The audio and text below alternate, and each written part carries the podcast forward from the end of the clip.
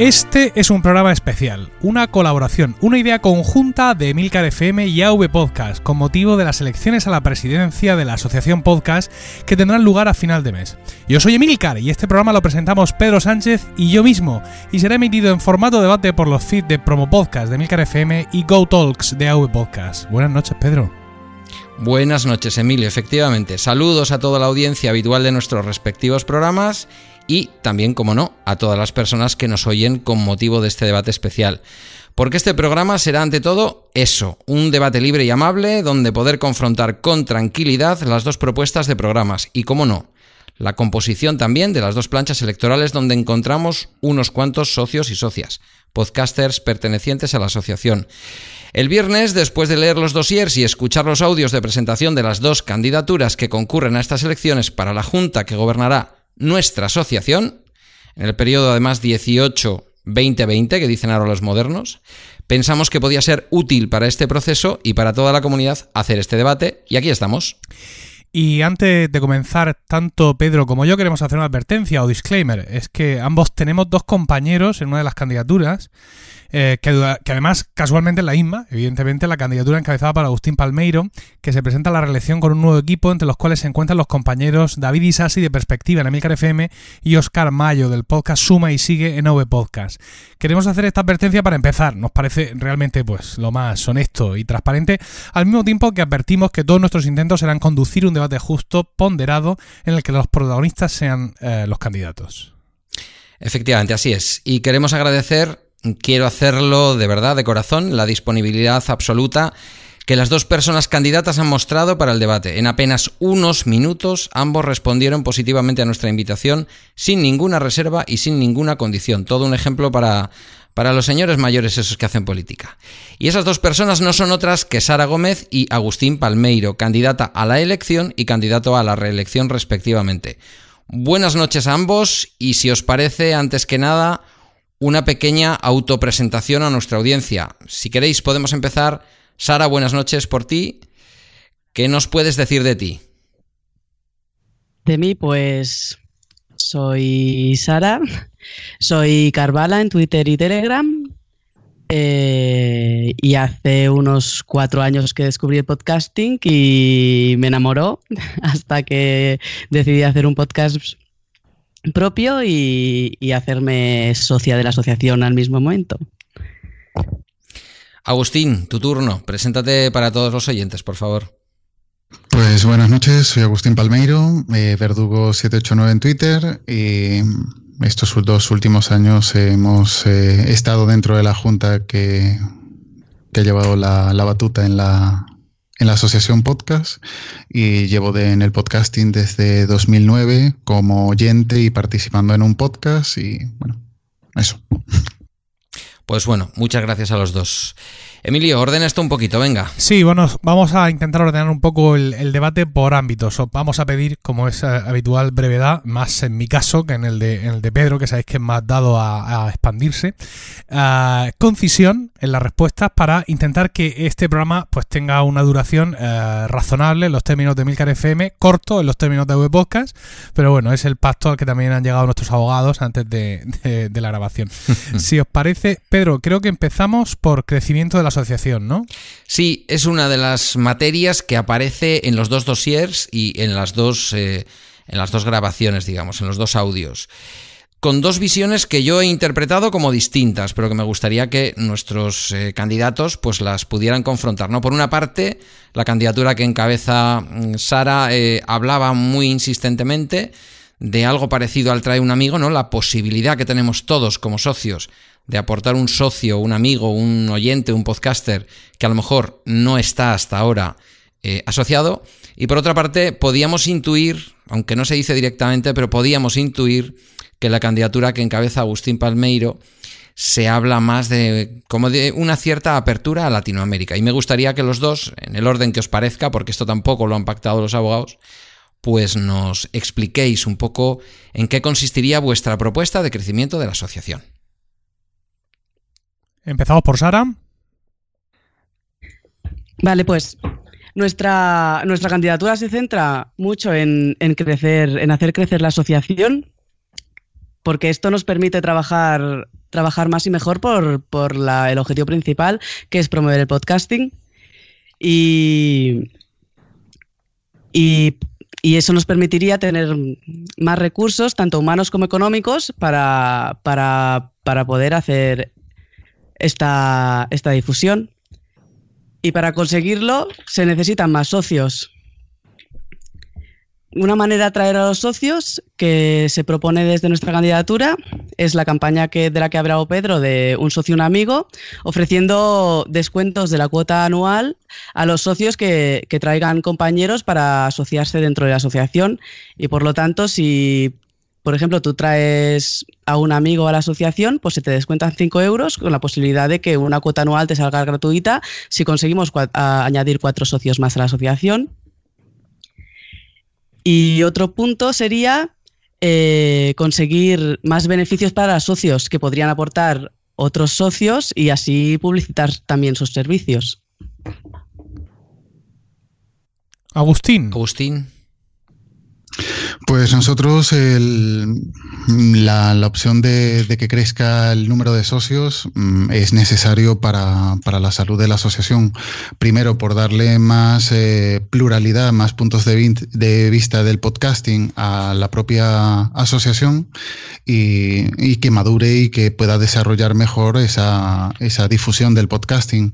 Eh, lógicamente, mm, en España eh, no vamos a descuidar ese crecimiento, vamos a intentar mm, darle un poco más de transparencia, aunque parezca que eso, que en estos dos últimos años no lo hemos tenido, pero sí dar un poco más de eh, bombo, por decirlo de alguna manera, al trabajo que realizamos en la asociación para que la gente tenga una mejor visión de la asociación y quiera participar en ella.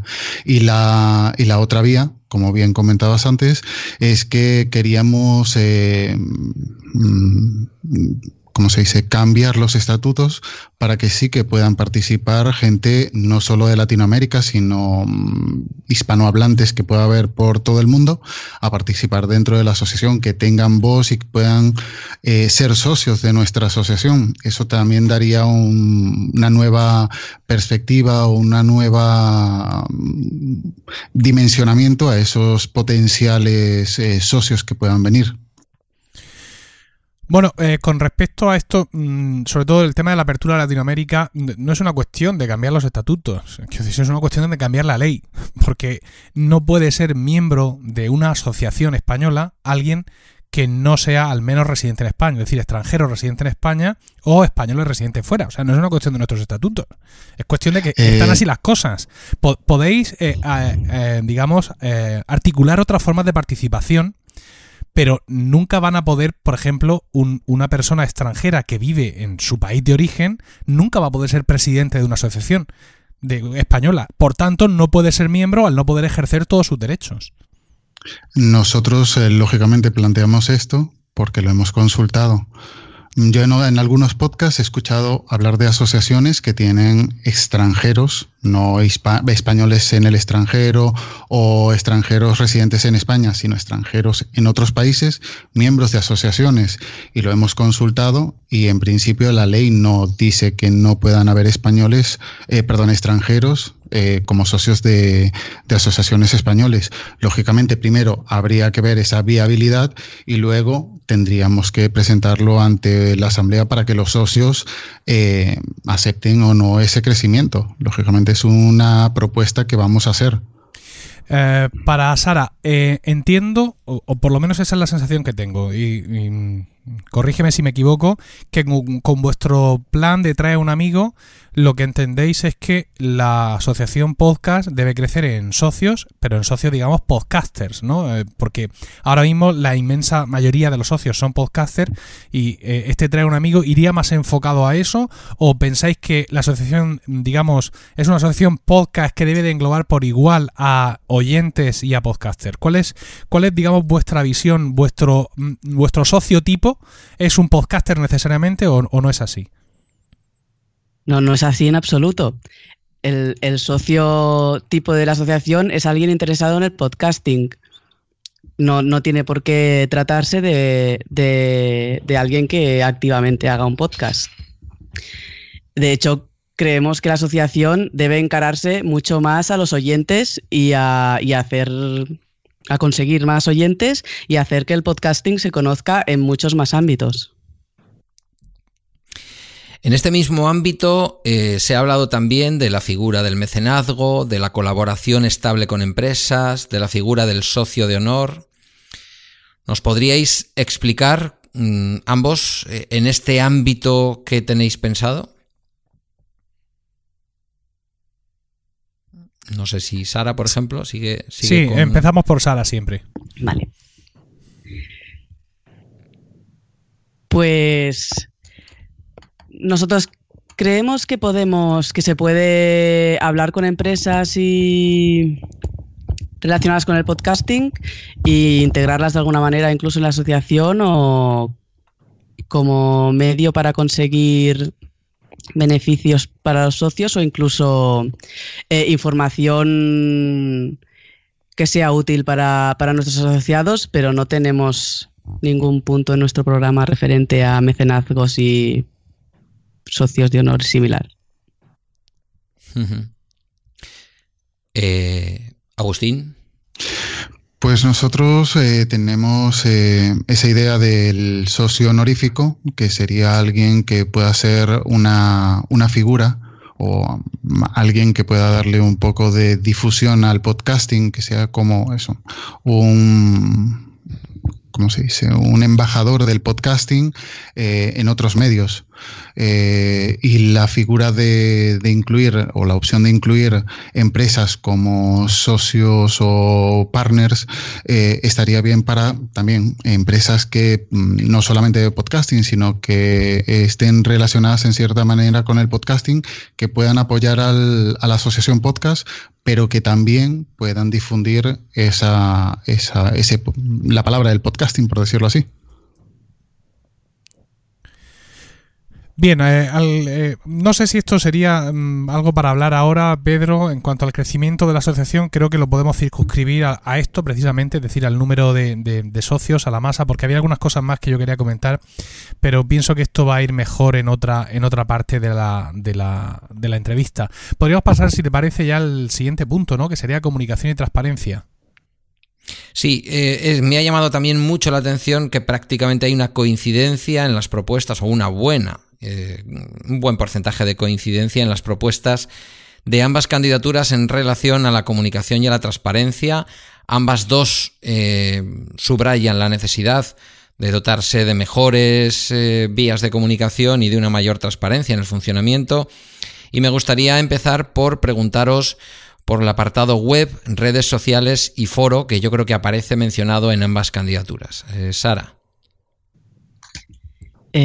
Pues creemos que mejorar la comunicación y la transparencia de la asociación es un punto muy importante porque es la manera de hacer llegar a tanto a los socios como a posibles socios como al resto de personas el trabajo que hace la asociación y, la utilidad que ésta podría tener. Dentro de, de este aumento de, mejora de la comunicación. Nosotros creemos que es importante crear una comisión que haga los efectos de Community Manager, que reúna todas las redes sociales y, y las mueva, potenciando así la, pues, la comunicación y la visibilidad que pueda tener la asociación fuera de, del círculo en el que se mueve actualmente. Y, y, también eh, informar, utilizarlas para informar a los socios de, de todas las actividades que genera la asociación y con las que está relacionado. Agustín. Pues eh, lógicamente nosotros eh, pensamos que en mi junta en, la anterior ocasión eh, fuimos bastante transparentes en la mitad de la, en, la mayoría de las decisiones, pero siempre podíamos dar más, más información. Y eso quedó claro en la asamblea en, en Alicante cuando se le pedía más transparencia a la, asociación. No transparencia, sino más comunicación. Es decir, que eh, la, asociación informe más seguido, más continuamente de todo lo que está en lo que está relacionada la, asociación y en todos los proyectos que tiene activos. Igual sí que en, nuestra junta, como éramos eh, pocos activos, eh, igual fue algo de lo que pecamos, que igual en redes sociales o, esa comunicación con el socio sí que nos quedamos un poco cortos. Entonces mm, hay que mejorarlo, hay que aprender de los errores cometidos y, esa es nuestra intención, que la web sea algo un poco mm, como el eje central, donde aparezca información, donde pueda aparecer... Eh, cursos o información, noticias de podcasting y las redes sociales para, lógicamente, informar y, difundir el podcasting mm, para llegar a gente nueva. ¿En alguno de los dos casos os habéis planteado que esto de la web, de las redes sociales, se externalice, pueda ser gestionado por empresas? En nuestra candidatura está, esa opción eh, manifiesta, pero la, principal opción es que la realicen socios y gente que quiera colaborar con la asociación, mucho antes de pensar en externalizarlo. Agustín. Mm, la externalización no es viable. Ya comentamos en la asamblea que incluso la parte administrativa o eh, ponerlo en una gestoría era inviable económicamente para sobre todo una asociación tan pequeña. Lo de las redes sociales ya es algo un poco más eh, mm, información igual un poco más, eh, ¿cómo se dice? Eh, que concierne más a los socios o simpatizantes y preferimos llevarlo nosotros, llevarlo nosotros o un equipo que esté gestionado por alguien de la propia junta. Entonces la, externalización no, es viable. Emilio. Sí, me menciona, creo que, creo que Sara en, en, en el audio, su candidatura menciona que eh, eh, uno de los problemas que tiene la asociación es que tiene pocos socios y que son y que esos pocos socios luego además son pasivos. Es decir que realmente a la hora de acudir a las asambleas o incluso de votar en los premios que se haga la cosa como más golosa participan poco. Sin embargo mm, eh, entiende me parece Sara que una idea podría ser hacer más asambleas presenciales. Si no conseguimos que la gente se levante del sofá para meterse a la, aplicación esa del diablo de mm, videoconferencia que nos ponen para hacer la, la, asamblea, ¿cómo vamos a conseguir que sin motivo aparente, quiero decir, sin mediar una jornada de podcasting, por ejemplo, la gente acuda a donde sea a hacer una asamblea presencial? Yo, yo esto lo veo, lo veo muy complicado dada la naturaleza, digamos, nacional, eh, así, vastamente hablando, de, de esta asociación. Bueno, nosotros no promovemos asambleas presenciales así como así, promovemos otra asamblea presencial al año y si la queremos eh, relacionar con algún evento de podcasting que ya exista o generar unas, unas jornadas propias de la asociación para socios, incluyendo actividades para socios o incluso algún, alguna formación para animar a la gente que pueda venir a participar.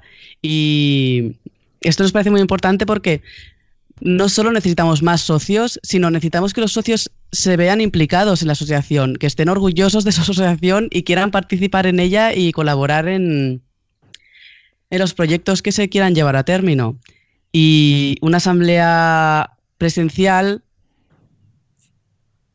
ayuda a conocernos, debatir cara a cara, aumenta muchísimo la participación. Bueno, yo salí encantada de la asamblea de las JPOT, me pareció súper enriquecedora y participó mucha más gente de lo habitual. No es lo mismo discutir las cosas así por internet que, cara a cara y todo eso ayuda a, generar sinergias, a hacer comunidad, a, después crear networking entre los propios socios y, a unir fuerzas de trabajo para, llevar proyectos hacia adelante. Y, y, una vez la gente ya se sienta más implicada, pues eso también ayuda a que se levanten del sofá y vengan una vez en primavera hacer una asamblea presencial.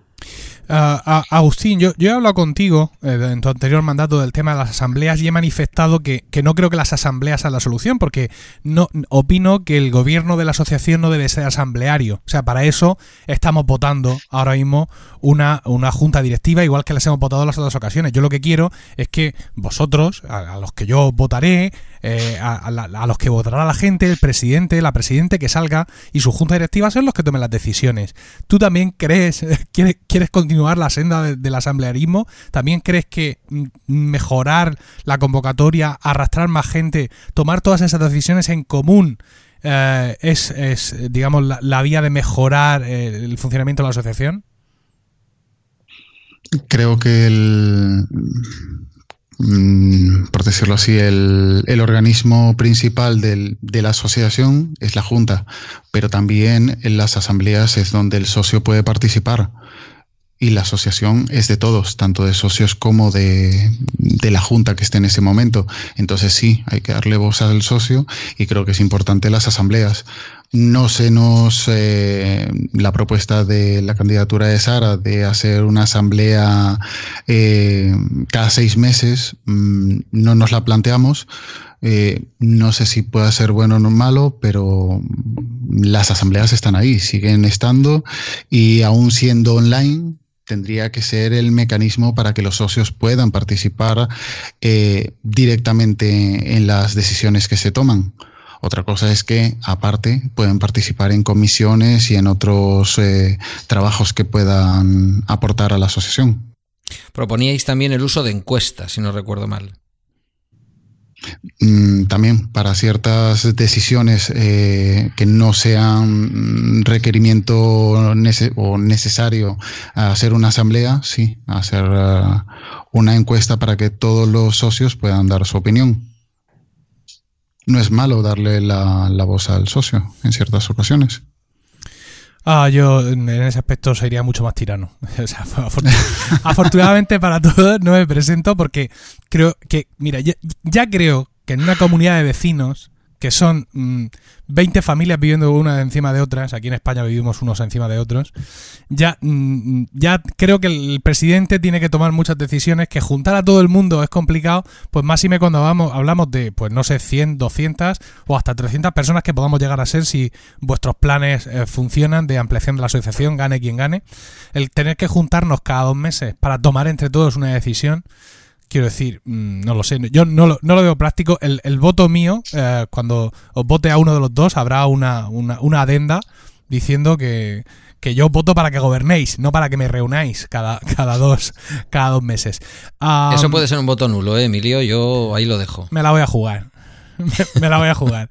Uh, teníamos otra cosa por aquí y es uh, que, me interesaba en el tema de la comunicación, porque hasta ahora todo lo que estamos haciendo o todo lo que hemos comentado es uh, como muy... No quiero decir la palabra endogámico porque es que ya, ya no significa nada en nuestro ambiente de tanto usarla, pero sí es todo como muy interior.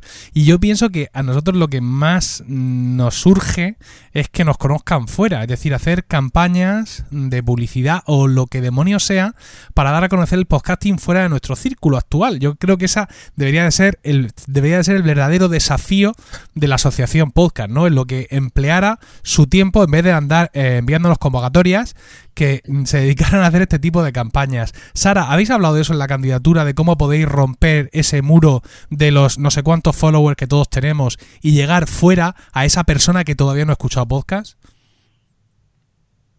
Bueno, yo estoy de acuerdo contigo que el objetivo tiene que ser que cuanta más gente conozca el podcasting mejor y conseguir más gente, pues eso, que nos conozca. Y en nuestra candidatura hablamos de, por ejemplo, una de las ideas es pues hacer folletos o llevar carteles en todos los eventos estos, ya no solo relacionados con el podcasting, sino que tengan el podcasting en, en alguno de sus puntos, como pues salones del cómic, salones del manga eh, o otras, otros eventos similares, incluso eventos deportivos o eventos de cualquier culturales de cualquier tipo que puedan tener el podcasting en alguno de, de sus apartados, pues tener presencia de la asociación allí para llegar a cuanta más gente posible mejor. Agustín, vosotros cómo habéis planteado este, este asunto, digamos, de, de salir fuera, de salir a la calle, entre comillas.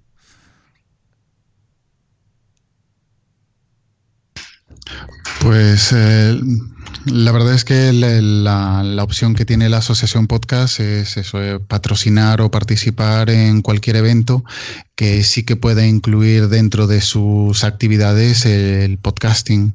Eh, otra manera, mm, redes sociales, eh, darse a conocer incluso dentro de los propios podcasters, porque hay muchos podcasters o muchas podcastferas que no conocen a la asociación podcast y que deberían de conocer, no, eh, no que deberían conocerla, sino que si ya conocen el podcasting y no conocen el, la asociación podcast, es que mm, nuestra difusión incluso está quedando bastante corta. Entonces hay que crecer en todos los medios y aprovechar redes sociales y cualquier evento para eso, para eh, estar presente. Vamos, si os parece, eh, Pedro, si estás de acuerdo, a seguir con el siguiente punto, que sería pues uno de los puntos, digamos, más, entiendo, más uh, álgidos, que son las jornadas de podcasting, las JPod, que son el gran evento y uno, yo creo que todos estamos de acuerdo en que la JPod y los premios son hasta ahora o han sido hasta ahora básicamente las dos razones de ser principales de la, de la asociación. Uh, hemos discutido mucho sobre el modelo de JPod, no solo eh, durante este año o a raíz de estas últimas jornadas o a raíz de los grupos de trabajo que se hicieron en las jornadas, sino que ya llevamos muchos años dándole vuelta al caramelo en la boca, así que creo que podemos ser, podemos ser concisos en las preguntas. Y es, Sede única de la JPod. Sara, ¿sí o no? Pues a mí me genera muchas dudas lo de la, lo de la sede única, aunque entiendo las ventajas. Es decir, que vosotros en principio, tal y como defendéis en vuestro dossier, eh, seguiríais, eh, mm, digamos, aparte de otras cuestiones de las que ahora hablaremos, seguiríais mm, tomando este modelo de JPOD en la que hay eh, mm, organizadores en una ciudad que presentan una candidatura y digamos que la cosa sigue así moviéndose, ¿no? Bueno, no nos, centramos en, que sea itinerante, pero sí que es verdad que no llevamos en el programa la posibilidad de una sede fija, aunque todo se podría debatir en una asamblea, por ejemplo. Agustín, vosotros sí lo decís, eh, decís Madrid como sede eh, principal de la jornada de podcasting y además eh, esgrimís motivos de accesibilidad y un montón de cosas. Cuéntanos un poco más de esta idea. Pues nosotros mm, planteamos la posibilidad de que las JPOD sean en Madrid y sea una sede fija por, por, eh, por um, desplazamientos. Es, la, es el centro de España, es más o menos no equidistante porque cada quien vive donde vive, pero bueno, eh, las vías de comunicación o la manera de desplazarse a Madrid mm, suelen ser la, las mejores. Entonces sí, se, hacerlo ahora mismo, no, porque tampoco... Eh, eh, como se dice, se puede imponer o se puede plantear ya de, primeras, pero sí que en estos dos años, eh, en este primer año vamos a ir viendo la, posibilidad de que así sea y después concretarlo en un segundo año o eh, prepararlo ya para la siguiente candidatura. Sara dice Agustín que no se puede imponer ya así que sea Madrid o que, o que sea lo que sea en, la sede, pero mm, creo que ambos estáis de acuerdo en que la asociación debe ejercer un mayor control, un control más directo sobre las jornadas de podcasting, ¿no? En, ese sentido, creo que vosotros en vuestra candidatura habláis también, digamos, de poner una cuota de, asistencia y de todas estas cosas. Y si estás cobrando y estás controlando y organizando, creo que tienes que tener como asociación una palabra muy importante en, en, tanto en cuanto dónde se van a hacer y cómo, y cómo se van a hacer. Eh, ¿Vais a establecer o pensáis establecer un control férreo en ese sentido? Bueno, en nuestra candidatura no hablamos de ninguna cuota para las JPOT, porque es algo que habría que debatirse sobre el modelo real que queremos de JPOT, pero sí que el, el, que la asociación tenga más responsabilidad respecto a las JPOT es uno de los temas que nos ha hecho presentarnos como candidatura a estas elecciones porque son medidas que creemos imprescindibles y que hasta ahora no, parecía que hubiera intención de llevarlas a cabo. Y, nos parece básico eh, unificar las redes sociales, eh, todo el conocimiento adquirido hasta la fecha y ponerlo a disposición de quienes quieran organizar las JPOT a partir de ahora. Pero no hablamos específicamente de, de cuotas o de, o de sedes fijas y similares. Agustín, control de la asociación férreo, establecimiento de cuota o simplemente ser unos recopiladores de información. ¿Cuál es tu punto de vista, el de tu candidatura? Mm, la opinión de nuestra candidatura es que sí que la asociación por, eh, la asociación debería tener un, más responsabilidad en las decisiones que se toman o estar un poco más involucrada en la, en la gestión de, la, de las JPOD, pero un marcaje férreo tampoco. El, el, asesoramiento es básico, es decir, ir recopilando la información que ya tenemos de JPOD anteriores y poderlas eh, usar para, conseguir, eh, conseguir ese objetivo de una sede fija, pues sería básico.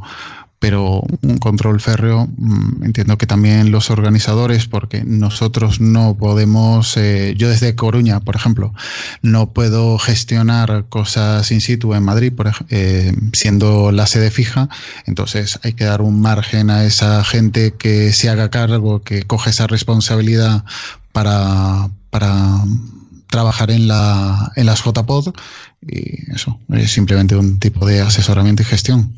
¿Y en cuanto al tema de la cuota? ¿Cuota te refieres, sí, perdona? Sí, a pagar los asistentes de la jornada, como todos los que asisten a cualquier congreso en este mundo, eh, que tengan que pagar una, una, un precio de, entrada, un precio por asistencia. Mm, Personalmente no lo veo, pero bueno, eso ya depende del tipo de la viabilidad económica de, la, de las jornadas. Pedro, ¿continuamos? Continuamos. Em, bueno, se ha hablado también en las candidaturas de herramientas técnicas, de herramientas de formación para socios, nuevos socios, socios en general. Se habla de cursos, de tutoriales. Se está hablando en realidad de promover el podcasting, bueno, pues a fuerza de enseñar a hacer podcasting, ¿no? Se habla de, en la candidatura concretamente de Sara, se habla de eh, algunos descuentos en algunos eh, packs que ya algunos compañeros tienen. Em, esa sería la vía. La vía sería que la asociación generara su propio conocimiento con los con los socios o socias eh, voluntarios que se quisieran ofrecer y poder ofrecer eso de manera libre o gratuita. Al fin y al cabo, un descuento es un descuento, pero, pero hay que pagar el resto, ¿no? Entonces, al podcaster que empieza, ¿pensáis que es mejor esa vía de facilitarle el acceso a herramientas que ya están o a profesionales que ya están? Intentar tener dentro de la propia asociación esos materiales de acceso libre con, con la colaboración de agentes de la comunidad. ¿Cómo lo veis? Bueno, los, descuentos que ha conseguido mi candidatura están más enfocados a, que sean beneficios para los socios y a promover la, que, la gente quiera asociarse a la asociación más que enseñarles a, hacer podcast. Lo que pasa que como nuestra comunidad es básicamente de podcastes, pues muchos de los beneficios que pueden ofrecer los socios son sobre temas relacionados con el podcasting. Pero lo que sí que pensamos es que sería muy enriquecedor que pues, los propios socios pudieran hacer tutoriales para, para, los mismos socios y que pudieran ayudarles a, a mejorar en cualquier aspecto. El que pasa que en estos temas es difícil buscar cómo hacer un tutorial para ayudar a la gente a oír podcast. Bueno, puedes explicar plataformas y similares, pero claro, en estos temas es más fácil eh, llevarlos a, al hacer un podcast. Agustín. Pues el, La, la asociación queremos o creemos que se debería convertir como un punto de referencia del podcasting en, en español o en castellano. Entonces nuestra, nuestra intención es llenar de contenido y interesante la página web, no solamente por, por, nuestra parte, por la parte de la, de la Junta, sino tratar de que socios, simpatizantes puedan aportar contenido a la página web y que ese contenido sea realmente relevante. Es decir, eh, mm, tratar de, de descubrir aplicaciones, eh, software, eh, hardware, eh, mm, tutoriales para algunas mm, habilidades que se puedan tener a la hora de mejorar el audio o de mejorar las grabaciones. Y eso sí que sería interesante, que realmente la página web de, la Asociación Podcast y todo lo referente a la Asociación Podcast se convierta en un referente a nivel internacional en, español. Que cualquiera que encuentre la palabra podcast y lo busque, acuda a nuestra página para informarse o para asesorarse. Hay otro ámbito que es otro de los momentazos del podcasting desde hace un cierto tiempo, que es la apertura al ámbito de la profesionalización barra monetización. Em, ¿De qué manera veis en vuestra candidatura, en vuestras respectivas candidaturas, que es posible hacer compatible el podcasting independiente con el podcasting que busca la monetización pues, eh, de una manera igualitaria o, visualizar un eh, podcasting como profesional y otro podcasting como amateur o de menos valor? Bueno, nosotros pensamos que ahora mismo ponerse en esas desde la asociación en esos conflictos no lleva nada porque ahora mismo somos cuatro gatos. En realidad el podcasting ha crecido bastante desde que erais dos, pero ahora seguimos siendo muy poquitos. Y hasta que ahí no crezca, no podemos estar tan enfocados en, en separarnos ya.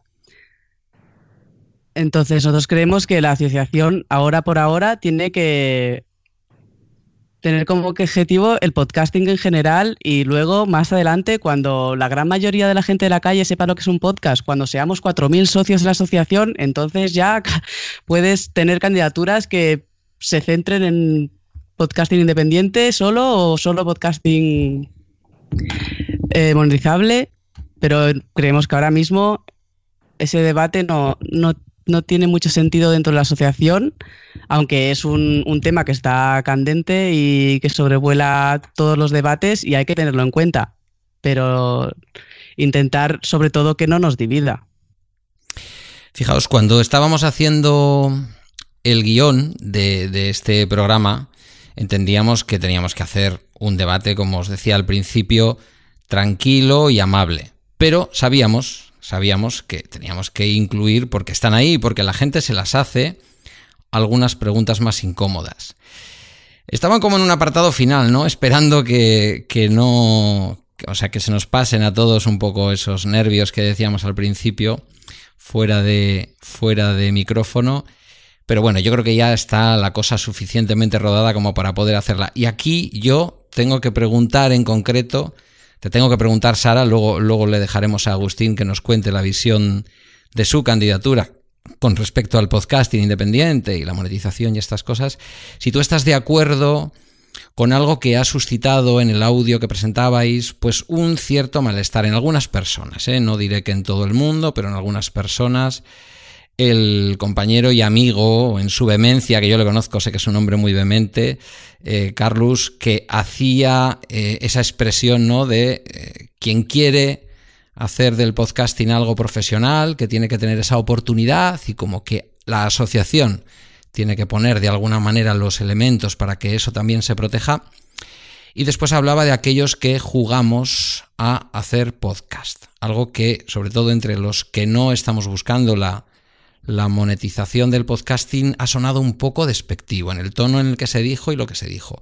A mí me gustaría saber si tú compartes esa visión o de alguna manera desautorizas ese tono o esa manera de decir referido al podcasting no profesional? Bueno, primero de todo estoy de acuerdo en que esa frase no es la, la, más adecuada y que es posible que haya ofendido a bastantes personas a las cuales desde aquí pido disculpas. Pero lo que Carlos venía a referirse no creo que sea jugar a, hacer podcast o hacer programas que dice él, que se refiera a, a ti, Pedro, por ejemplo, sino... No, no, yo, yo, no me he dado por aludido, ¿eh? No, no, yo no me he dado por aludido, perdona. Me he incluido en el, en el plural de los que no buscamos la monetización porque creo que se refería a esa parte del podcasting, ¿eh? No me, yo no me he sentido aludido y además le tengo mucho aprecio a Carlos y le conozco, sé que es un hombre vehemente. No, pero lo que Carlos se refiere es que en el podcasting hay, hay muchas inquietudes diferentes, que no todo el mundo busca lo mismo y pues hay gente que lo hace mucho más como hobby, hay gente que busca profesionalizarse mucho más y hay gente que incluso le gustaría trabajar de ello. Pero no, no se refiere solo a la gente que no quiere monetizar, sino a la gente que, que, que, ve el podcasting como, pues eso, como un entretenimiento y, para pasar sus horas libres, que no tiene como objetivo hacerlo más profesional y ni mucho menos ganar dinero con ello, obviamente. Pero sí que estoy de acuerdo en que la frase no es muy afortunada. Teniendo en cuenta que era algo grabado, quizás se podía haber considerado eso antes de incluirlo, ¿eh? pero bueno, ya está incluido y, está escuchada tu explicación. Eh, Agustín, tu visión. Hasta ahora parecería que hemos tenido una asociación muy centrada en defender exclusivamente o de una manera muy especial el podcasting independiente Mm, ¿Esta nueva junta que tú presidirías eh, daría un pequeño giro en ese sentido? ¿Cuál es tu visión personal y cuál crees que es la visión que puede aportar el resto del equipo que llevas? Ya desde el año pasado eh, habíamos incluido dentro de nuestros eh, proyectos crear una comisión de, de, monetización o de profesionalización. Es decir, que no es algo nuevo. Otra cosa es que igual el no, no comunicarlo a los socios evitó que mucha gente participara en ella. Lógicamente nosotros eh, pensamos que, que en el podcasting y en la asociación tiene cabida todo el mundo. No porque unos quieran monetizar y otros no, eh, estamos en distintos eh, barcos o en distintos equipos, ni somos rivales. Simplemente hay que eh, compaginar todas esas posibilidades dentro de la organización, de, dentro de la asociación. Lo que decía antes, un referente del podcasting es también que si alguien está interesado en esa monetización o profesionalización, que puede encontrar información relevante en la página web de la asociación. Es decir, no vamos a decir, como ya dijimos en la anterior junta, no vamos a decir cómo vas a ganar dinero, pero sí que puedes llevar algún tipo de asesoramiento mmm, informativo, ni tan siquiera un asesoramiento legal, pero sí un asesoramiento de tipo informativo sobre qué conlleva cierta, eh, ciertas actividades, que un Patreon va a repercutir de una manera o que eh, incluir publicidad con, con, un pago va a repercutirte en otras eh, obligaciones, pues eso es parte de, de lo que tendríamos que, que ofrecer. Entonces, no excluimos a nadie, ni mucho menos, al contrario, sería interesante que la asociación tuviera esa información para que gente que no está dentro de la asociación pudiera entrar porque eso eh, es eh, relevante. Emilio. Sí, uh, creo que bueno lo han dejado bastante claro y podemos continuar, si te parece, eh, Pedro, a, la siguiente, digamos, continuar un poco con lo que serían las preguntas que les queremos hacer, ya un poco fuera de lo que vienen siendo los puntos de, de los programas de ellos que más o menos están, están, están establecidos.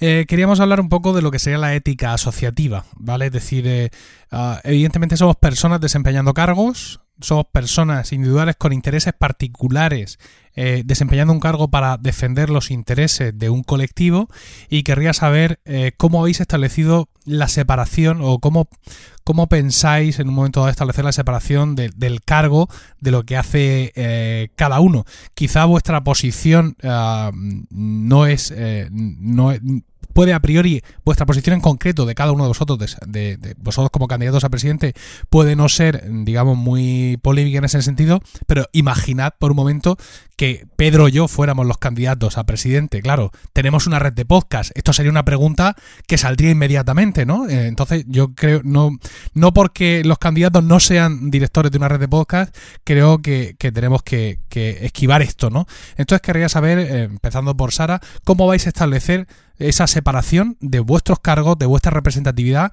con lo que cada uno representa de su podcast o de su proyecto de podcasting.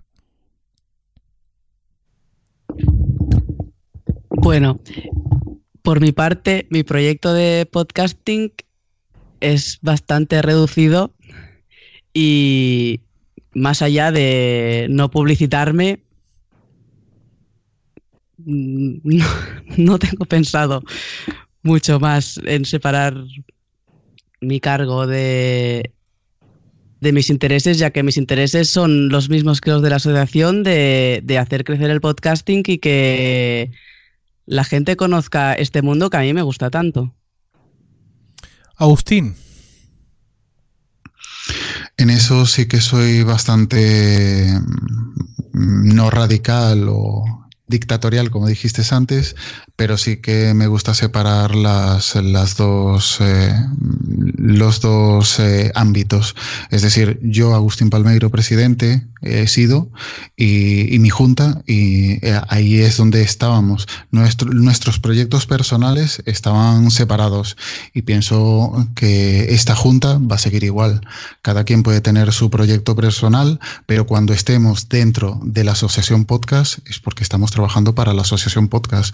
Entonces, hay que separar bien esos dos ámbitos. Y demostrado está que nunca me he presentado a los premios estando como presidente porque es, eh, no, no, es ético, como, como comentáis. Y la imagen de, del presidente es únicamente en el ámbito de la asociación. Fuera, yo puedo ser podcaster, puedo ser lo que sea o puedo tener mi trabajo, pero son, hay que hay que dar imágenes eh, o, separar esos dos ámbitos. Y tanto, tanto yo, si saliera elegido, como el resto de la Junta, mm, es una prioridad.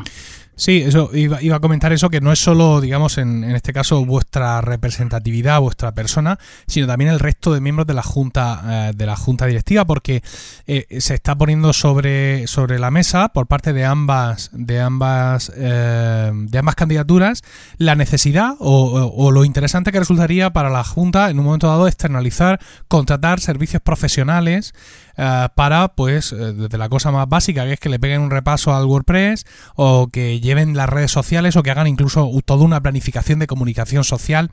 Ah, ¿Tenéis establecidos o habéis hablado entre vosotros sobre normas de contratación, eh, digamos, alguna incompatibilidad entre ser miembro de la Junta o incluso haberlo sido, o de alguna de las comisiones que tenéis, ah, incompatibilidad entre eso y ser contratado personalmente o a través de, otras empresas? Sara, ¿esto lo habéis llegado a hablar? Eh, no, porque el tema de la externalización queda bastante alejado y yo creo que en, el caso de llegar a ello habría que consultar con los socios. Agustín. Mm, la externalización sería, en el caso de agente de la asociación y socios, pero en ningún caso sería a una empresa. Entonces, mm, que tú como socio, eh, sin estar dentro de la Junta, mm, te ofrezcas para participar en una comisión o en, algo referente a la, asociación, no significa mm, que, sea una externalización de pago, si te refieres a eso. No, a ver, eh, me, refería, ya, ya, lo he dejado claro, ¿no? Es decir, que el caso de externalizar, vosotros tenéis claro que tenéis, si queréis, necesitáis profesionales que controlen determinado material, lo vais a buscar primero eh, dentro de los miembros de la asociación, pero no dentro de los miembros de la Junta. O sea que básicamente era eso lo que... Lo que no, en lo que lo que podamos cubrir dentro de la Junta, lógicamente eh, lo vamos a llevar a cabo, pero hay ciertas, ah, dices tú el WordPress, igual yo no soy la persona más indicada para trabajar un WordPress o gente de mi Junta no tiene idea de WordPress, pero igual hay algún socio, por ejemplo, eh, en, la, en, las últimas eh, asambleas, los chicos de la Fricoteca se ofrecieron para, para hacerle un repaso a la página web. Mm, si la gente se ofrece, no, no hay ningún problema. Al igual que en nuestra junta, nosotros entramos un grupo y Gabriel Viso se ofreció para, para remodelar esa página web, para hacer el foro y, al final se unió a la junta porque mm, estaba eh, mm, trabajando para ella. Entonces no hay ningún problema. Creo que incluso es bueno que la gente quiera participar. Es la asociación de todos. Sí, lo que pasa es que digamos que lo que aquí estamos intentando poner encima de la mesa es difícil hacerlo y bueno, hay que hacerlo con, cariño y con cuidado, ¿no? Pero lo que estamos intentando poner encima de la mesa es la pregunta clara eh, de si en algún momento alguno de los eh, de, las eh, disponibilidades económicas de la asociación que básicamente se puedan conseguir con las cuotas de los socios o con los eh, acuerdos de, de, sponsorización o lo que sea en cada momento, si algo de ese dinero puede acabar mm, en la cuenta de resultados de la empresa de, de, cualquiera de las dos candidaturas que, bueno, o bien formen parte de la Junta o tengan relación con la Junta, ¿no? Em, desde un punto de vista ético, no, presumiendo que nadie haga las cosas eh, pues, con ninguna intencionalidad, sino, siendo conscientes de que a veces el ejercicio del, cargo pues eh, tiene que ir más allá incluso de, las cosas que uno tiene previstas, porque eh, las cosas a veces adoptan formas muy extrañas. Bueno, yo creo que vuestra respuesta ha quedado clara, vuestro compromiso con una cierta ética eh, en la gestión de la asociación creo que también la habéis expresado claramente. Bueno, eh, Emilio. Sí. Tira. Vale. Eh, Sara, háblame de Podium Podcast. Quiero decir, quiero conocer. Entiendo que esto no es una cosa de hablarla en, candidatura, ¿vale? No es en plan, oye, ¿qué pensáis de Podium realmente? Pero sí me gustaría conocer tu opinión sobre esta iniciativa concreta, ¿no? Mm, dice eh, Pedro en la nota me ha escrito muy caritativamente, me sorprende Pedro. Eh, iniciativas como Podium. No, queremos preguntar por Podium, porque es una iniciativa profesional Mm, que mm, ha mostrado una dialéctica, ha mostrado una presencia, un acercarse a nosotros de una determinada manera. También ahora ah, han abierto un blog y quisiera ver, quisiera saber cómo, cómo valoras tú eh, la, presencia o la irrupción de, de Prisa a través de Podium Podcast en nuestro sector.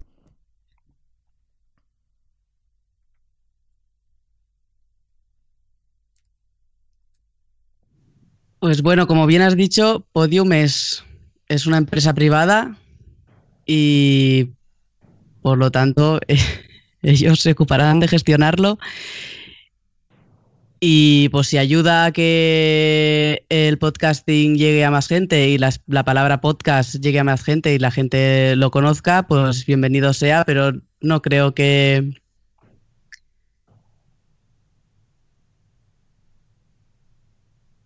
que estemos muy relacionados.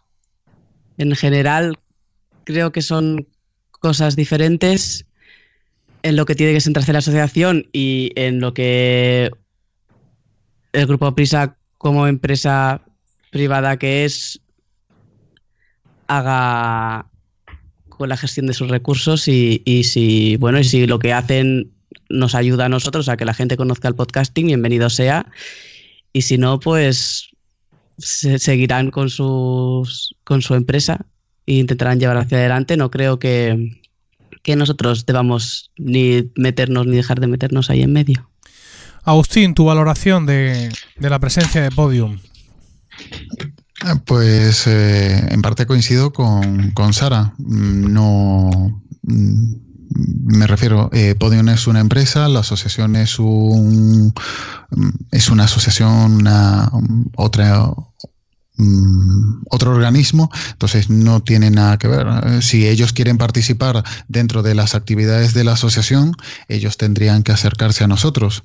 No creo que tampoco los socios o los simpatizantes de la asociación tengan ningún problema a que mm, sea Podium, sea otra red, sea otra empresa, que cualquier persona entre en la asociación a participar no, no veo ningún, ningún problema, o, mm, sobre todo relacionándolo con la, con la elección de la, de la Junta de la Asociación.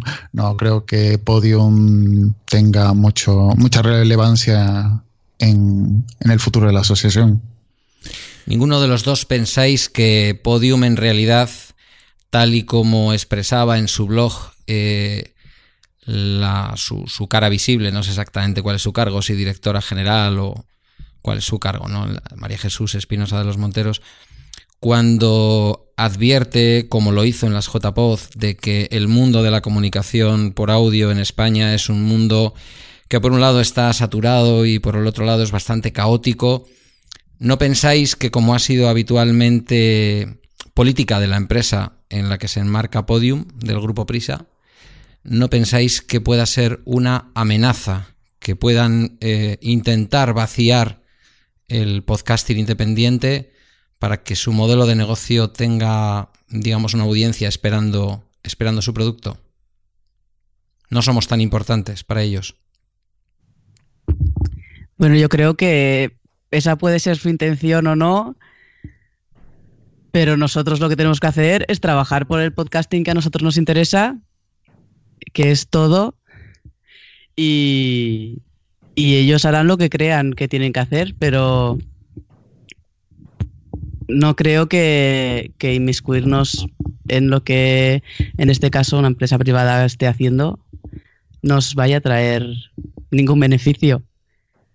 En caso de que nos atacaran de alguna manera, o pues a lo mejor tendríamos que buscar la manera de defendernos, pero por ahora yo creo que cada uno tiene que ir a, a su ritmo y trabajar en lo que cada uno considere importante y, dejar a los demás que hagan lo mismo. Pues entonces son miedos infundados de Emilio y míos que somos muy raros. Sí, sí, somos un par de ancianos asustados de los truenos, debe de ser. Agustín, ibas a decir algo. Sí, no, que incluso eso puede ser bueno, que em, la gente, el podcasting independiente, el podcasting que no sea em, esté relacionado con una empresa importante, se vea amenazado. Igual sí que la gente intenta asociarse o unirse a la asociación para hacer más fuerza, para tener más relevancia. Igual siendo 110 socios, no vamos a poder competir con con Podium o con quien sea, habéis puesto el ejemplo de Podium, pero con quien sea, pero siendo igual, como decía antes Sara, eh, 4.000 socios, pues sí que vamos a tener un poco más de, relevancia, de importancia. Mm, si Podium quiere mm, machacarnos o destruirnos o hacernos desaparecer, somos muy pequeños, no, no vamos a poder competir, pero sí que mmm, tampoco creo que sea una amenaza directa. Mm, creo que Podium va a ir por su lado y la asociación podcast tiene que trabajar por los socios, por la, los simpatizantes y por, por, por el podcasting. Bueno, yo recalco lo que, lo que ha dicho Emilio, ¿eh? estamos hablando de Podium, no de otros porque otros de otras empresas del estilo, eh, su comportamiento hacia la comunidad es bien distinto. Pero bueno, creo que... no, otras iniciativas eh, de, otras compañías de radio que puedan surgir. No estamos poniendo Podium porque es la que ahora mismo hay, pero una red de, podcasting que no sea de prisa, que sea de otra empresa de comunicación eh, cualquiera, pues que nos pueda mm, nos podamos sentir amenazados por ellos. No, yo creo que el podcasting está muy abierto y tenemos que eh, la asociación está para eso, para, para, para hacer fuerza contra, mm, contra eso, para apoyar el podcasting y para eso estamos aquí. Teníamos, como ha dicho antes Pedro, algunas preguntas que podrían resultar incómodas, pero que va, somos dos, eh, somos dos almas, de, dos monjas de la caridad, Pedro. Pero yo sí, quiero preguntarle, Agustín, como, como aspirante a renovar el cargo, evidentemente tu posición pues es de cierta ventaja porque ya sabes de qué va el paño por dentro, pero también de cierta desventaja porque puede aparecer un tío como yo y decirte, vamos a ver, ¿por qué tengo que ver estos, estos ocho folios de PDF de tu candidatura y creerme que en estos dos años próximos vas a hacer cosas que no has hecho en los dos años anteriores? Porque el programa que presentamos en la anterior candidatura mmm, era distinto a este.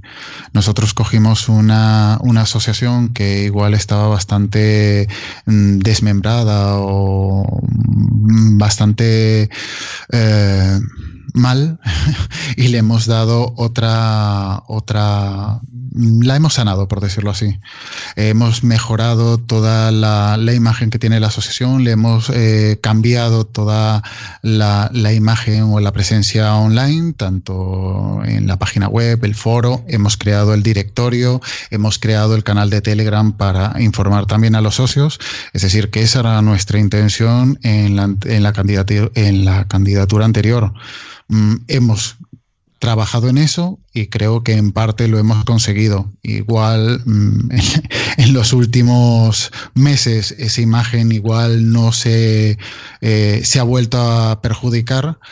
Y, ahora la candidatura nueva son miembros nuevos con visiones eh, bastante heterogéneas, cada uno tiene una, una visión distinta y va a ser más plural la candidatura y los objetivos van a ser muchísimo más amplios. Además, cogemos ya eh, una, una, asociación que en principio está sana y que eh, ya tenemos cierta experiencia, eh, ya que estamos Gabriel y yo de la anterior junta, y podemos conseguir esos objetivos.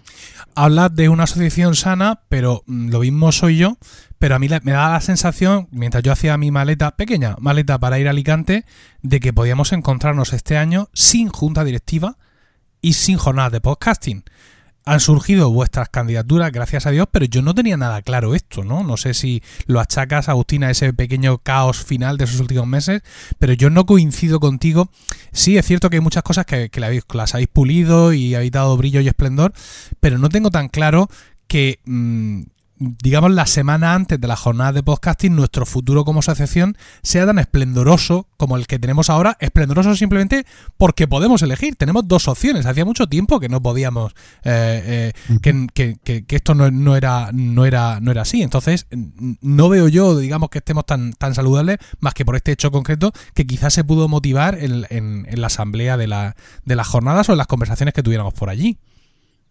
Mm, claro, pero es que eh, también por las redes sociales parecía que nos llevábamos fatal llegábamos allí y todos somos amigos. Lo que pasa es que la visión que se le da o esa no estar juntos parece que mm, eso mm, se, no se aclaran los puntos y cada uno habla de cosas distintas. Y estando allí mmm, se ordenan las ideas y, se ve que no está tan mal el, eh, no hay tan mal rollo, por decirlo así. Mm, la verdad es que yo en mayo le propuse a la Junta actual continuar, pero bueno, viendo, como dices tú, el, preparando el viaje también para Alicante, pensaba que la imagen que se tenía de nuestra Junta es que lo habíamos llevado muy mal y creo que estando allí en, la, esa asamblea eh, recibimos muchas voces a favor de, nuestro trabajo y, y, por eso nos hemos, me, he vuelto a animar a, presentar a, la, a la reelección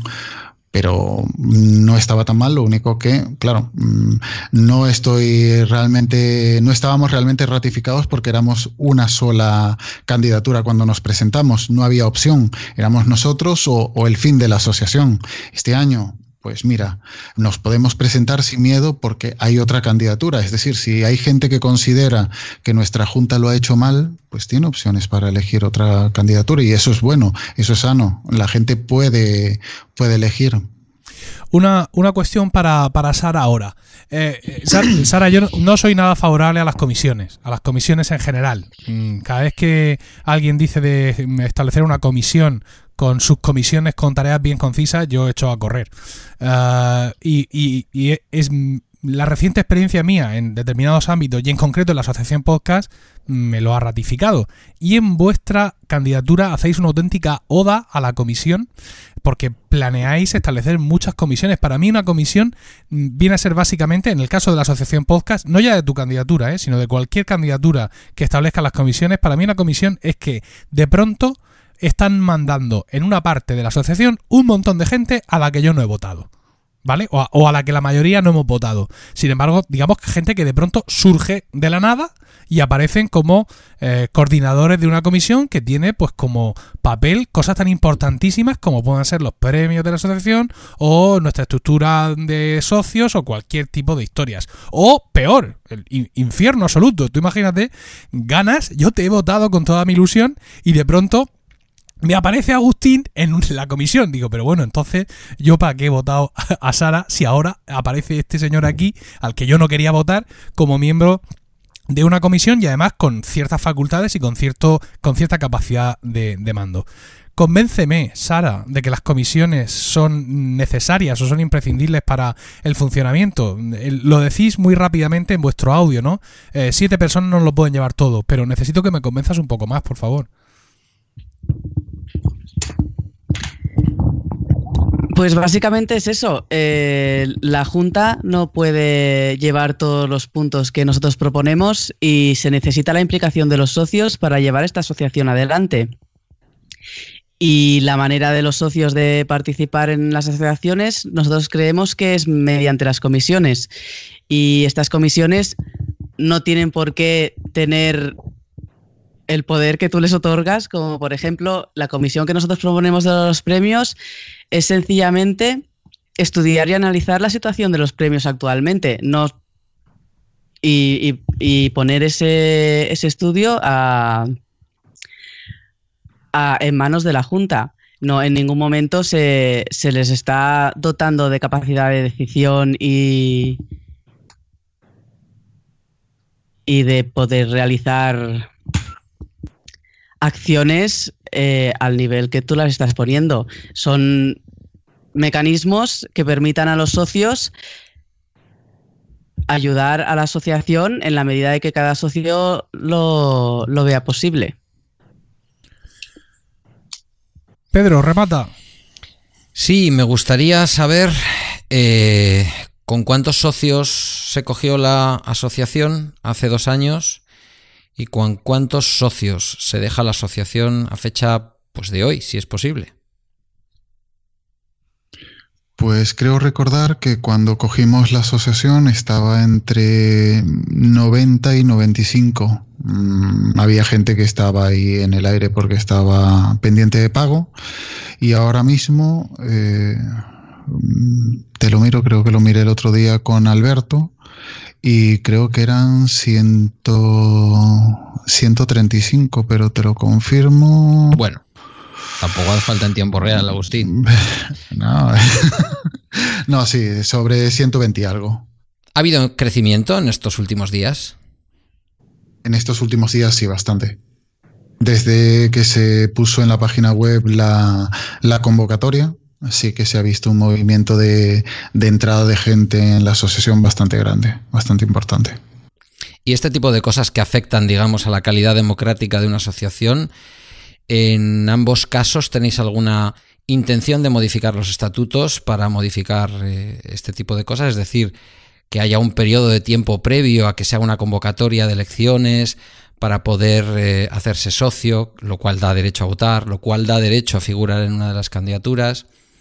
Mm, ¿Esto lo pensáis ordenar de alguna manera o vamos a seguir así como hasta dentro de 10 o 20 años dándonos de baja porque no nos gustan los que entran, dándonos de alta porque queremos estar en una candidatura o queremos votar? Eh, ¿Se va a regular por parte de alguna de las dos candidaturas? ¿Pensáis regular esto en los estatutos? Bueno, nuestra candidatura sí que lleva una reforma de los estatutos que tiene que ser importante y, es, eso que comentas, pues es uno de los aspectos a tener en cuenta. Como, pero sobre todo nos centramos en la reforma de los estatutos para aumentar la participación de, los socios. Pero obviamente, tanto esos aspectos como, como otros tantos que en los estatutos que tenemos son como unos estatutos así muy generales de una asociación cualquiera y habría que focalizarlos y, y reformarlos en, en, la medida en que son de nuestra asociación. Agustín, has mencionado antes algo en relación a lo que decíamos de la internacionalización de la asociación. ¿Algún otro aspecto en el que estéis pensando con respecto a los estatutos? ¿Algún aspecto en relación a lo que acabo de preguntar?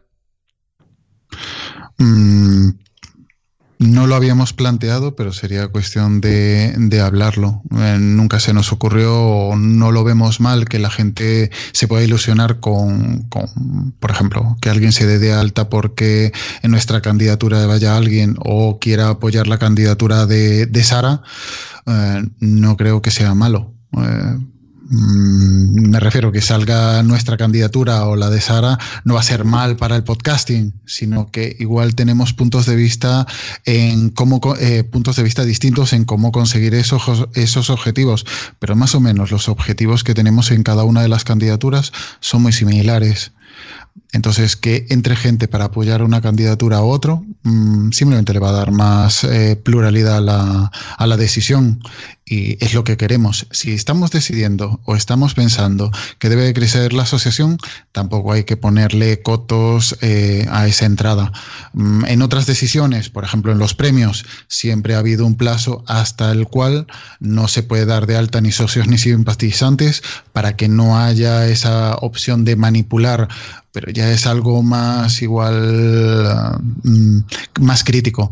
Mm, en las decisiones de una junta es un, vamos a ganar, gane ella, va a ser bueno para la asociación. Gane nuestra candidatura, va a ser bueno para la asociación. Va a seguir existiendo una asociación podcast y lo que decíamos antes, está, está sana porque hay dos candidaturas y hay muchísimos socios que quieren participar y eso es bueno. Yo, no te estaba proponiendo o induciendo a ninguno de los dos a que durante un periodo electoral se corte la posibilidad de afiliarse a la asociación. ¿eh? Estaba pensando en lo que habitualmente suelen hacer las organizaciones democráticas, que es, aunque se permite que alguien eh, se inscriba como socio, se establecen unos límites temporales para el ejercicio de los derechos democráticos, políticos, vamos a decir, a los que da derecho esa inscripción como socio. Pero bueno, creo que ha quedado claro por, por ambas partes la, respuesta. Eh, yo eh, les preguntaría a, ambos por la figura del simpatizante de la asociación, que siempre es una cosa que me ha llamado mucho la atención.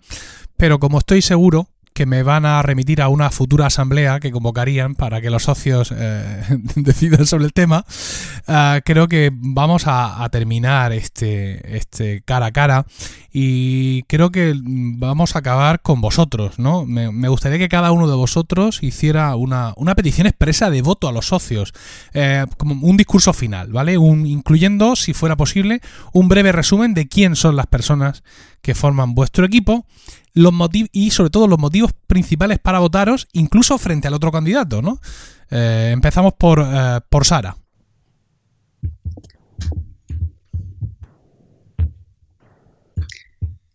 ¿Quieres que te explique los integrantes de mi candidatura? Sí.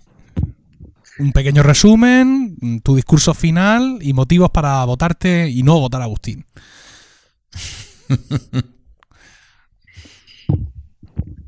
Bueno, pues en mi candidatura de, vicepresidente tenemos a, Gaf, que tiene un podcast de, metapodcasting, entre otros. Tenemos a, Carlos, que, haría de secretario y que es, es abogado y entiende y está muy interesado en la parte de la reforma de los estatutos. Tenemos a PJ como, como tesorero, que también es, podcaster en varios podcasts y, y está laboralmente relacionado con, con, con llevar cuentas, cosa que nos ayudaría mucho en un tesorero. Tenemos a, Normion, que ha participado en prácticamente todas las juntas, excepto en la anterior, y que, y que nos aporta muchísima información y, valor de cómo funciona la asociación y, nos aporta el tener a alguien que ya conoce el funcionamiento interno de ella. Tenemos a María Santonja, que yo creo que no necesita presentación, todo el mundo la debe conocer, que además ha participado en la organización de las JPOD de Alicante. Y por, último tenemos a Julio, que también está con GAF en, el, en, en, un metapodcast y que se presenta con nosotros de, vocal. Y ahora véndete, véndete un poco. Pues nuestra candidatura se centra sobre todo en mejorar la comunicación y la transparencia y en conseguir más socios y que los socios que haya en la asociación se sientan más implicados y quieran colaborar y que el esfuerzo unitario de cada uno de los socios redunde en un beneficio colectivo de esta asociación y por lo tanto de la difusión y, y la de pues eso, de promover y difundir el podcasting, que es el objetivo principal de esta asociación, y hacer conocer el podcasting al máximo de número posible de gente. Y todo ello mediante una asociación que tenga más fuerza y para eso necesitamos que sea más grande.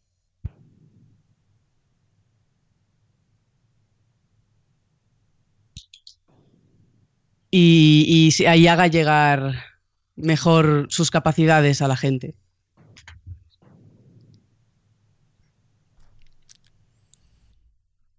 ¿Hasta ahí, Sara? Sí. Agustín. Pues como presidente, bueno, iría yo, eh, vicepresidente David Isasi, secretario Gabriel Viso, compañero de la, de la candidatura anterior, de la junta anterior, como tesorera Bárbara Ramón, y después cuatro vocales, Fernando Gil, Julián Villanueva, Óscar Mayo y Sergio Núñez. Eh, ¿Por qué votar a nuestra candidatura y no votar a la de Sara? Pues Mm, ya eso en los programas está los, eh, la manera de conseguir los objetivos y creo que no, no, es plan aquí vendernos porque no es un error votar por uno o por otro. Creo que, lo que dije antes, va a ser bueno para la, asociación y cualquier decisión que tomen los socios mm, creo que va a ser correcta, va a ser eh, valorada y va a ser eh, consensuada.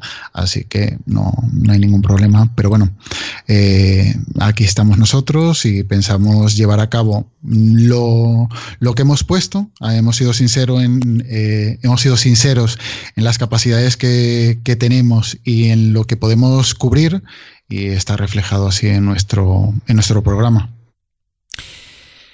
Bueno, pues si no tenéis nada más que añadir, hasta aquí este debate, una iniciativa de V Podcast y de Milcar FM para colaborar en unas mejores y más participativas elecciones a la Junta y a la presidencia de la Asociación Podcast. Gracias a los oyentes por su escucha, gracias a los candidatos por su amabilidad con nosotros y por su amabilidad entre ellos, quizás excesiva incluso diría yo. Sin duda. Y por, y por vuestra disposición. Hablando en serio, suerte a ambos. La verdad es que, bueno, pues eh, eh, ha sido un gusto poder escucharos. Mm, no sé si queréis vosotros dar las gracias eh, a la audiencia o queréis decir algo más. No, gracias a vosotros por invitarnos. Eh, que los oyentes disculpen que posiblemente tanto Sara como yo hemos estado bastante nerviosos y igual no nuestra eh, nuestro mensaje no ha sido del todo fluido o, correcto, pero bueno, eh, lo dicho, creo que remitimos mejor a los, a los dossiers de ambas candidaturas y seguramente ahí está mejor expresado. Pero gracias tanto a ti, Pedro, como a ti, Emilio, por esta invitación y gracias a Sara por también participar. Sara, tu turno, si quieres agradecer. Pues lo mismo que ha dicho Agustín, que muchas gracias por organizar este debate y por darnos la oportunidad de, hacernos oír y de, explicar nuestros programas. Es muy difícil lo que habéis hecho, ¿eh? Es verdad que se nota en algunos momentos vuestros silencios, habéis tenido que pensar, es muy difícil. Por nuestra parte, tanto GoTalks como Promo Podcast seguirán con sus programas habituales después de haber dado cobijo a este debate en sus respectivos feed. Un abrazo a los dos invitados y un abrazo, Emilio. Yo para terminar también quería daros las gracias, no ya por venir, eh, sino por presentaros directamente, ¿vale? Porque eh, con la que cae en general, en el mundo, ¿no? No solo en el podcasting, pues dar un paso adelante, demostrar ese voluntariado, decir, yo estoy aquí, quiero hacer estas cosas, las quiero hacer de esta manera, y ponerse encima, eh, delante de, aquí, de Pedro y yo, de estos dos cabrones, pues claro, la cosa pues tiene también su, su, valor, y sin duda el mayor agradecimiento, insisto, es por presentaros y por querer eh, emplear parte de vuestro tiempo personal, parte de quitarle esa parte a vuestras familias, a vuestros amigos, a vuestra vida personal, para por el podcasting. Todos aquellos que quieran trabajar por el podcasting siempre contarán con el eterno agradecimiento de un servidor, eh, de Pedro y de nuestras respectivas redes de podcast. Quiero dar también las gracias a todos vosotros por el tiempo que habéis dedicado a escucharnos y gracias especialmente a Pedro Sánchez que va a ser el que edite este podcast. Uno, un abrazo a todos y hasta la próxima.